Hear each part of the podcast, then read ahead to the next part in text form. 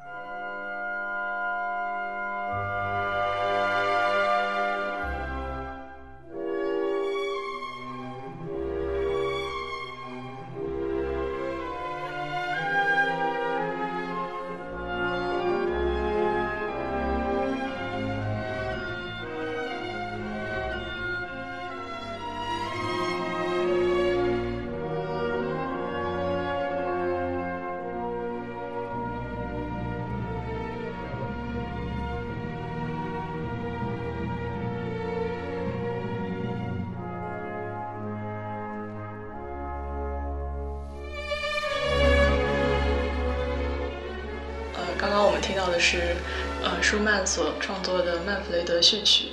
然后这是实际上是一部取材于拜伦的诗句《曼弗雷德》的改编而成的一部三幕剧。呃，舒曼这部这个三幕剧的创作，呃，好像在我们能够听到的版本并不是特别多，但是这首序曲非常为人所赞誉，所以呃，各大乐团和指挥家都有过演奏的版本。在从音乐软件中搜索的时候，可以就听前三个音，就能够听到各种各样的速度、强弱的那种不同的处理。浪漫主义时期的那种感觉已经出来了，是这个意思？对，嗯，然后而且当然，舒曼是浪浪漫主义的一个非常这个显显著的，或者是开开启者，或者嗯，大概是这样的。包括像拜伦也可以说是呃文学上面的英国浪漫主义的一个巅峰的代表。然后。就是这一部诗句，就是拜伦在阿尔卑斯山上，一八一六年的九月创作的，那个时候开始，但是他花了很长的时间才达到，嗯，才把这部诗句创作完成。这一部诗句呢，它我们我们在里面看到的有一个非常典型的，又是一个拜伦式英雄的风格，大家大家也能够了解一下拜伦式英雄，比如说唐璜，然后还有那个恰罗德·哈罗尔德的《历险记》。这都是 拜伦非常有名的，大概是诗句一类的东西。然后我们可以读到一些对于人物的评论，就是 他能够对于陌生人有一种这个居高临下的那种 贵族的感觉，但是他所爱的人又遇到了一个悲剧性的结局。然后拜伦的诗一般是从这个时候开始的，呃，尤其是这一部诗是从这个时候开始。从那个人物的内心开始分析，也也不是分析，就是表现他的现在的一种心理状态。然后我们这这这个诗句和他的这个歌，呃，包括音乐的创作，一般来讲，第一乐章和这个序曲都是在阿尔卑斯山上的情景。所以刚才我们听到非常当当当那样子，就是很高、很很威严，表现这种东西。然后后面。就像那个高高山上面的风那种感觉，然后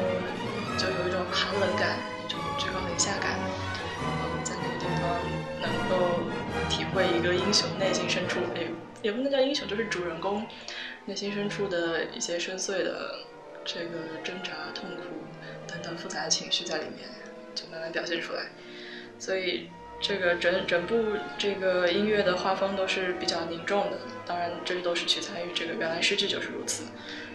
这也是浪漫主义非常喜欢渲染的一个风格，就是爱与死，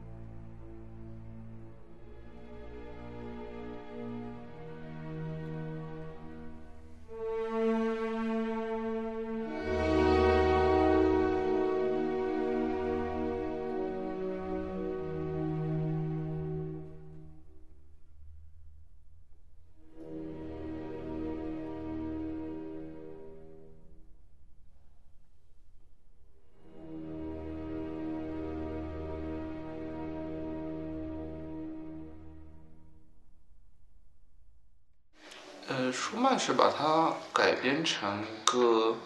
歌剧吧，应该是。对，是嗯，嗯但是好像唱歌的部分并不多，就是我们听到我能找到唯一一个版本，它后面是从这个序曲的结尾部分开始就念起了那个拜伦的那个第一行的内容，啊就是我可以把那个找出来。就是它大部分的对白都是用说话的形式来表现的，然后唱歌只有一些，比如说表现那个山上的女巫，然后精灵什么的那种，就会用合唱的形式。它是它是直接的对白都是对白，就说话。哦，就直接说。对，对然后就是在某一地某一个地方，就是序曲播到后半段的时候开始念，呃，不是念，就是曼弗雷德自己的独白开始了。The lamp must be replenished. But even then it will not burn so long as I must watch. My slumbers, if I slumber, are not sleep, but a continuance of enduring thought, which then I can resist not. In my heart there is a vigil, and these eyes but close to look within. And yet I live and bear the aspect and the form of breathing men. But grief should be the instructor of the wise. Sorrow is knowledge. They who know the most must mourn the deepest or the fatal truth. The tree of knowledge is not that of life. Philosophy and science and the springs of wonder and the wisdom of the world I have essayed. And in my mind there is a power to make these subject to itself. But they avail not. I have done men good, and I have met with good even among men. But this availed not. I have had my foes, and none have baffled me, many fallen before me. But this availed not. Good or evil, life, powers, passions, all I see in other beings have been to me as rain unto the sands since that all nameless hour. I have no dread, and feel the curse to have no natural fear, nor fluttering throb that beats with hopes or wishes, or lurking love of something on the earth. Now to my task. 表现一种对世界上的那些浮华的东西都已经看破了、绝望了，然后，呃，一切即使是春天的到来，即使是这个人世的一些好和坏、生命、力量等等激情什么，都已经在我的内心中一片死寂。为什么呢？就是在某一个时刻，我的心随着我所爱的那个人而死去了。然后这其实这背后的故事是他的那个应该是一个表妹或者是一个亲血亲，然后他们中间有一段乱伦的爱情，然后导致了那个女孩子的死亡。然后就是这个故事，当然那个乱伦经济在那个基督教文化一路传过来，到了浪漫主义还是非常的，就是印象深刻的。但是这个这个是另一个探讨的话题，我们就不管它。呃，可以再说一些这个这部诗句和别的这种剧情的区别在哪里？就是一般在大部分的这种关于有罪和那个自我的惩罚的这些，呃就罪与罚类型的这个故事里面，都会有一些第三者参入，呃参参与进来。但是在这一部诗句里面，几乎就是 Manfred 和他自己内心的一个独白。然后中间所引入的一些对话者都是他召唤过来的精灵鬼怪、恶魔等等。然后中途的那个就是故事经过呢，是一个非常非常拜伦式的说法，就是他不像浮士德，比如说就是跟魔鬼去签签一个契约，啊，然后拜伦是把魔鬼叫过来以后，魔鬼说你必须得服从我，然后拜伦说我凭什么要服从你？但这是这样的一个一个人物，即使到他最后，嗯，我我直接就把剧情非常苍白的那个说一下吧，就是他为了啊，对我我可以找到那个这个我可以找到它的内容，就是嗯，这个 Man Manfred 的这个一个这个内心的挣扎，不是为了去寻找自己的重生和拯救，而是希望能够获得遗忘，就是对自我那些过去一切的遗忘，并且从这个遗忘中，呃，从这个就是这这些记忆的折磨之中解脱出来，这就是他的唯一的目的了。但是就是去探索一种人类的这种能力的极限，就是去在这个遗忘之中，就 oblivion，对，然后或者是 forget 里面去去 discover new vitality after devastation，and is then in certain ways a clear reprise。嗯，好好，主题就是遗忘了。然后他为了忘记那个过去的那些事情，包括忘记那个。就是他所爱的人的死给他带来的阴影，包括忘记他的那些美丽的，就是那些影像，他就试图去召唤各种各样的东西来帮助他。他有这种奇特的能力，于是他就到高山之巅，首先召唤出来的是一个恶魔，然后恶魔对他说：“我可以帮助你，然后但是你得服从我的这个，你得当我的仆人，相当于跟我签订契约。”然后，当然，这个这个英雄的内心是非常傲慢的。他他凭什么？你你你不过是一个区区一个恶魔，都是我把你这个随叫随到，你就你得出来的，凭什么要我来服从你？然后，这个时候，但是呢，他他就把他赶回去了。嗯。然后第二个呢，又召唤出来了一个，应该也是一个反正阴间的某一种人物。然后，这个人帮他换回了那个女孩子的灵魂。然后，这女孩子的那个。呃，其实这个时候我们可以开始讲老柴了，因为老柴的那个四个四个乐章就是按照这个情节顺序发展的。嗯，该怎么说呢？对，就是老柴第一乐章和那个舒曼的序曲情景非常像，就是 Manfred 在阿尔卑斯山上这个徘徊，然后心中为了这些存在的困惑，包括命运，包括内心的痛苦。这种这种 burning melancholy of hopelessness and memory of his criminal past，就是这些东西受到精神上面的 torment，然后他就他他他就开始寻找 oblivion，然后他他的一切这个恳求，嗯，都是 in vain 的，嗯，我想一下该怎么说。 就是这一部分，就第一乐章，整个老柴第一乐章都还在没有去使用法术的那个阶段，就他还在内心有各种各样的挣扎祈求，然后但是他的自自自我独立的努力是 in vain，就是没有用的。接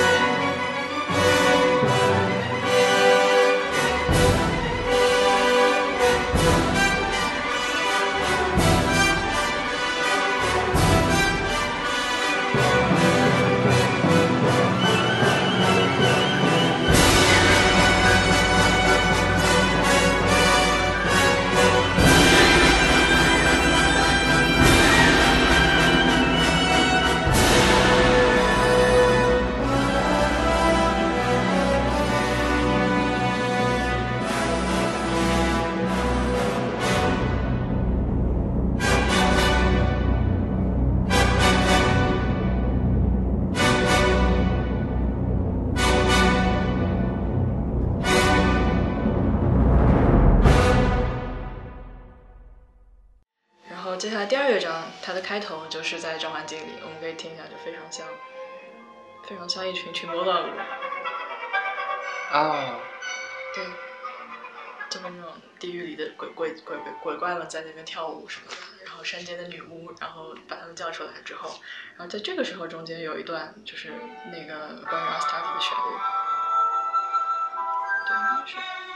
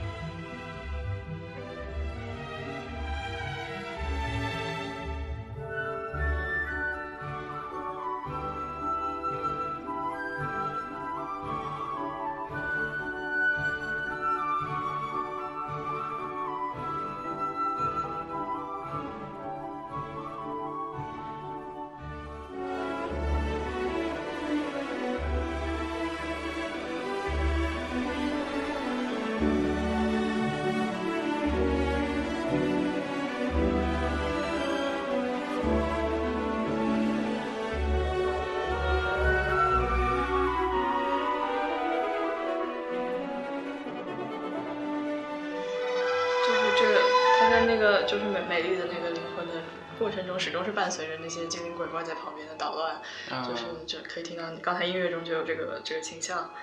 然后，嗯，对我我我大概找到了，这个时候就是他的那个所爱的这个 Astarte，他的灵魂就被交换了回来，然后他就他就对着他说话，就是 Hear me, Astarte, my beloved, speak to me. I have so much endured, so much endured. Look on me.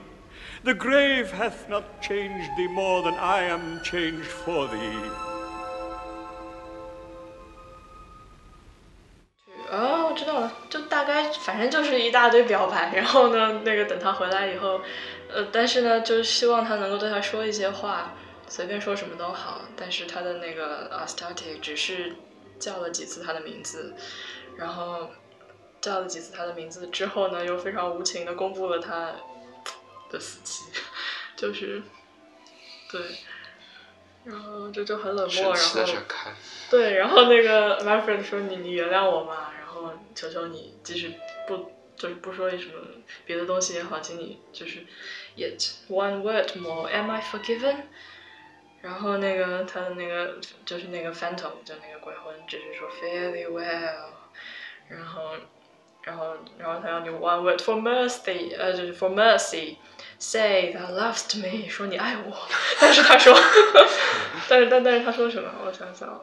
他好像说的是对，Manfred，tomorrow ends thine earthly ills。 Fairly well，就是明天你的这些 这些俗俗世的这种这种是病病病状，就是是谁说生命其实是一种病的？大致就是这样吧，就是，然后这个时候相当于鬼魂这么说了，那么他肯定是要死了。然后当然这个中间的原因我我都不知道为什么是金粉死的还是好，嗯，这大概其实就是第二乐章的那个主要的过程。然后呢，这个这一天，包括这个 Manfred 就很很很伤心、很绝望，并且愤怒的把那些鬼魂都赶了回去。然后到了第三乐章，第三乐章的老柴的那个写法是非常非常跟其他几几个有一点点格格不入，但是又又稍微梳理一些原来沉重的氛围，带来一种一股清流的感觉，就是关于这个山间的居民他们的那种田园式的生活，就是。非常从一开头就是双簧管非常优美的这个一一段像牧歌一样或者民歌一样的旋律。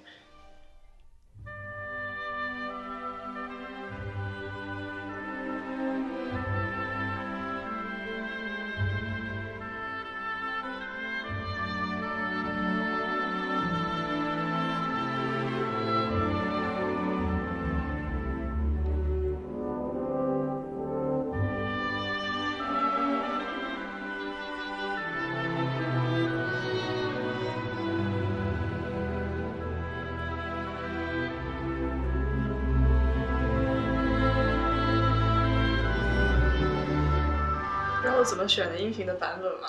我就把每个的三乐章都听一下，这个哪个 overture 最好听。然后，然后这好像是夏一指的，就是那个，呃，是是是那个什么阿姆斯特丹的那个音乐厅管弦乐团，是那个就最近刚刚来指过刘森的那个指挥家夏一，然后是挺不错的。然后反正这个乐章呢就非常的。非常美丽，但是呢，它其实是一个就是暴风雨前最后的平静啊，因为 Manfred 马上第二天就会就是走走出一个英雄式的悲壮的死亡，然后这个时候他是相当于是在这个夕阳，呃，不是夕阳吧，这是第二天的午后了已经，嗯，然后就是这个就是人人事还是还是有他那个日常的那种继续进行着的美感，但是他的心已经冰冷冰冷了，然后。就就越越来越疏离，在这个乐章的后面，应该是重新出现了 Manfred 的主题，是这个，对，大致是，然后钟声响起来，对，哦，就就就越来越激烈，本来是那种和缓的生活，然后一下就回来了。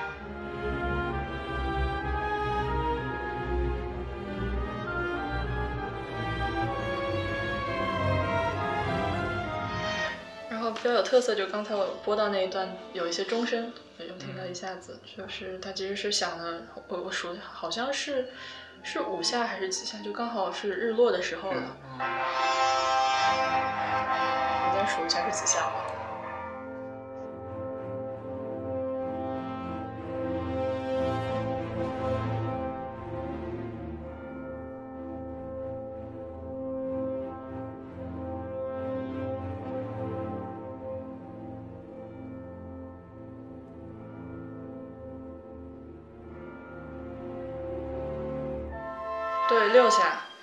六点了，天要黑了。他们是真的搬了一口大钟过来。我当时，对，我想说一下，就是我第一次去听现场，就我之前从来没听过这个曲子，我我就莫名的去听了个现场，好像是上海交响乐团，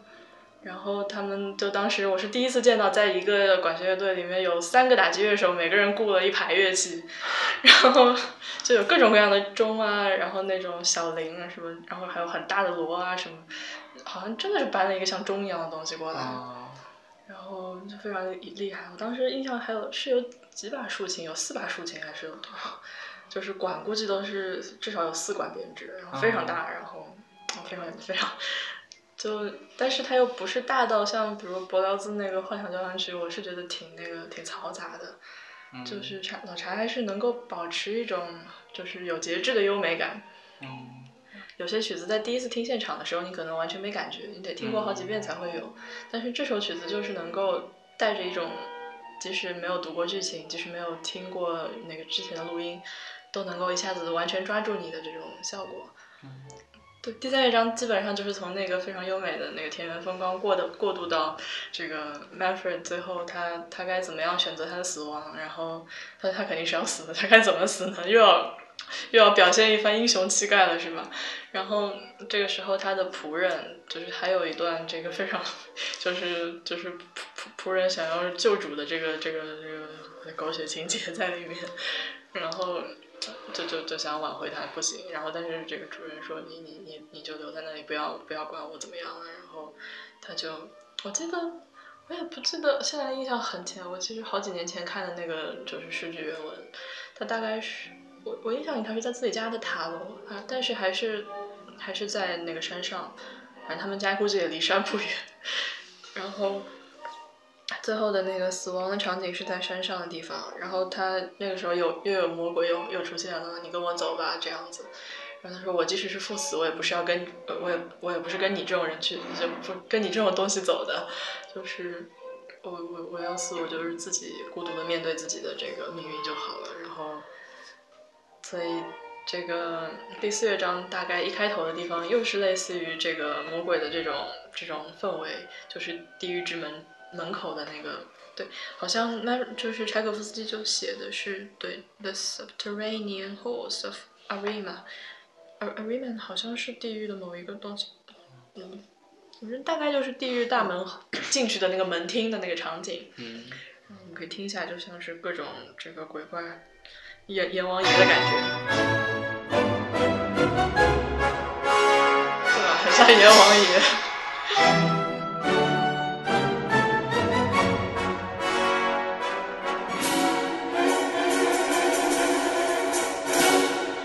像不像那个阴阴间的判官在那边那种感觉，嗯，然后，呃，这个时候他，然后在这个中间，他的慢慢 f r 又重新出来，啊，对，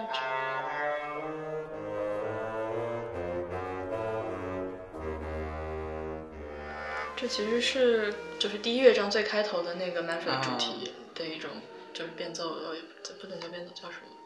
重现吧，然后稍微。改了一种氛围，然后在老柴的这个这个自己写的这个大致的意思里面，他在最后是被 forgiven 了，相当于是这个有有这个地狱的召唤，然后还出现了那个 Astarte 的影子，然后这个时候他 he is forgiven 是老柴自己写的，所以但是这个 forgiven 的内容在哪里表现？啊，对这一段就非常舒缓。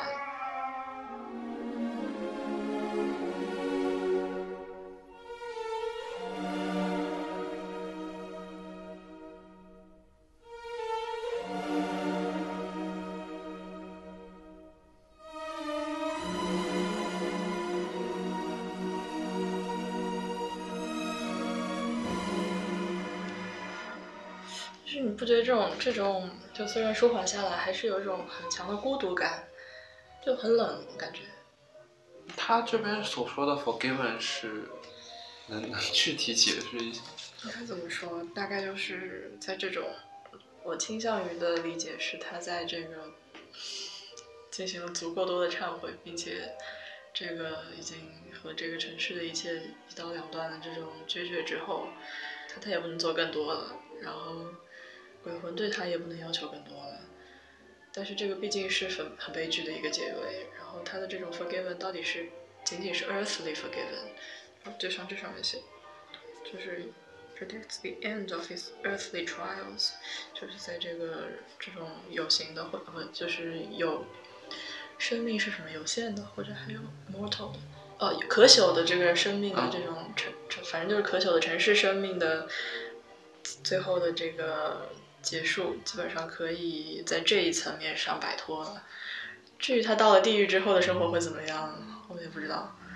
他其实曼呃拜伦包括这种浪漫主义时期，已经对基督教的依附不是特别深了。就那时候他们的那个只是更多的是以以一种浪漫的那个就是文学的要求，他这个悲剧该写到那种那种地步，剩下的是给我们自己去理解的。所以他并没有带一个就是很强宗教意味在里面。就。只是一个象征，象征就是它是有一个它的那个那根弦至少松一些了，也许他在死亡中间找到解脱，也许在那个就是在在那个阴间啊，阿斯塔蒂原谅了他，也许其实并不存在什么阴间，然后他他其实只是只是摆脱。我就想到佛教的那个执，他只是从那个执中走了出来，虽然以一种死亡的形式。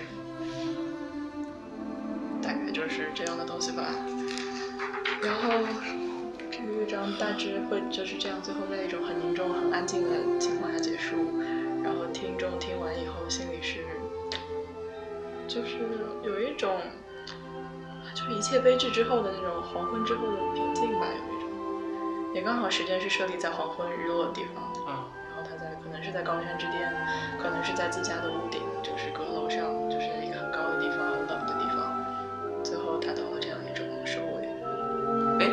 本书是讲什么？这是柴可夫斯基，主要就是讲柴可夫斯基的。他是传传记还是？比如说前面内容，他是按照那个每一个年代排列，然后他写的那些作品逐一的讲一讲。然后对我提一句，就是 Manfred 是柴可夫斯基唯一一部没有编号的交响曲。然后有一种可能是他自己觉得对这部作品比较的比较嫌弃，就是他自己承认这里面有一些很浓的柏辽兹的成分啊，但是他确实是有一个 a symphonist disposed to imitate Berlioz，就是想要模仿柏辽兹。柏辽兹那部就前阵子浪欧还放了一遍完整的，真的让人觉得就是就是嘈杂，然后为了幻想而去就是设置一些乱的东西在里面。我的理解有点可能有点肤浅，但是但我觉得老柴还是比较比较传统，比较比较严格，优雅而克制。对对对，用那个古希腊四主德就是节制啊。对然后我想再说一下舒曼，就我看的有一部有篇文章很想看他，就是讲舒曼这个人和 Manfred 的一些接近之处。就是很多的那个浪漫主义作曲家，像李斯特啊什么，还有好多这种门德尔松好像也是，都对那个 Manfred 有一种情结，但是他们可能是想表达的一些这个这个。就是音乐中表现出一些情节，但是那那篇文章好像是想说，就舒曼这个人自身的这个经历，包括内心的后面他不是精精神分裂也是，是精神分裂还是反正有一些是精神症状的出现，然后这个这个人的这个内心经历也非常的就是像拜伦式英雄，反正表示很喜欢这个这这两部作品吧，无论是音乐还是文学，他们都达到了一种让。让这种有一种浪漫情节的人的这个强烈的这种，就就它是一部很深很大、就既有深度又有广度的东西。然后我们平时的像小新生组的排练，总是在那种村村圆舞曲的感觉玩，然后偶尔还是应该接触一些更大的东西。然后虽然我们的大组也这个没有办法限于这个配置的问题，所以也也做不出这些东西，所以我们还是应该听一听，然后有空去那个现场听听，也是很震撼的。那么今天的闲情音乐也就暂时告一段落了。如果对本节目有任何的想法或者意见，欢迎在我们的微信公众平台号和新浪微博帖下留言。那么我们下期节目再见。